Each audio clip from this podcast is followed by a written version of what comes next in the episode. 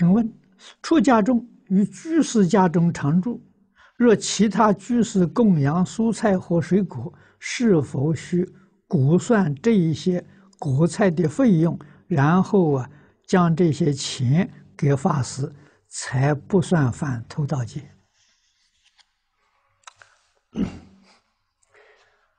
我们最好把这些分别执着放下啊，因为这样斤斤计较啊，这麻烦就太大了，这个这个学佛就太难了啊。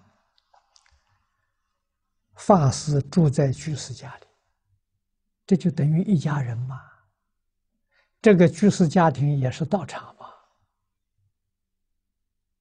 嘛，啊，道场里面要修六合敬嘛。六合敬里头有一条，利和同均，啊，就是这个生活供养啊，大家都平等，不要分那个，这是供养法师的，我们不能吃，我们吃了要算多少钱，把钱拿给法师？这这法师在这个居士家里能住得久吗？啊，能不起反感吗？啊，所以不要有这些念头。啊，法师住在这个接受居士供养，偶尔可以啊。要是常住，啊，如果他家里生活不是很富裕，他要养你，他怎么养你法？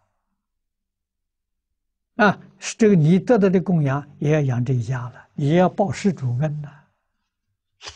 啊，怎么可以这样计较呢？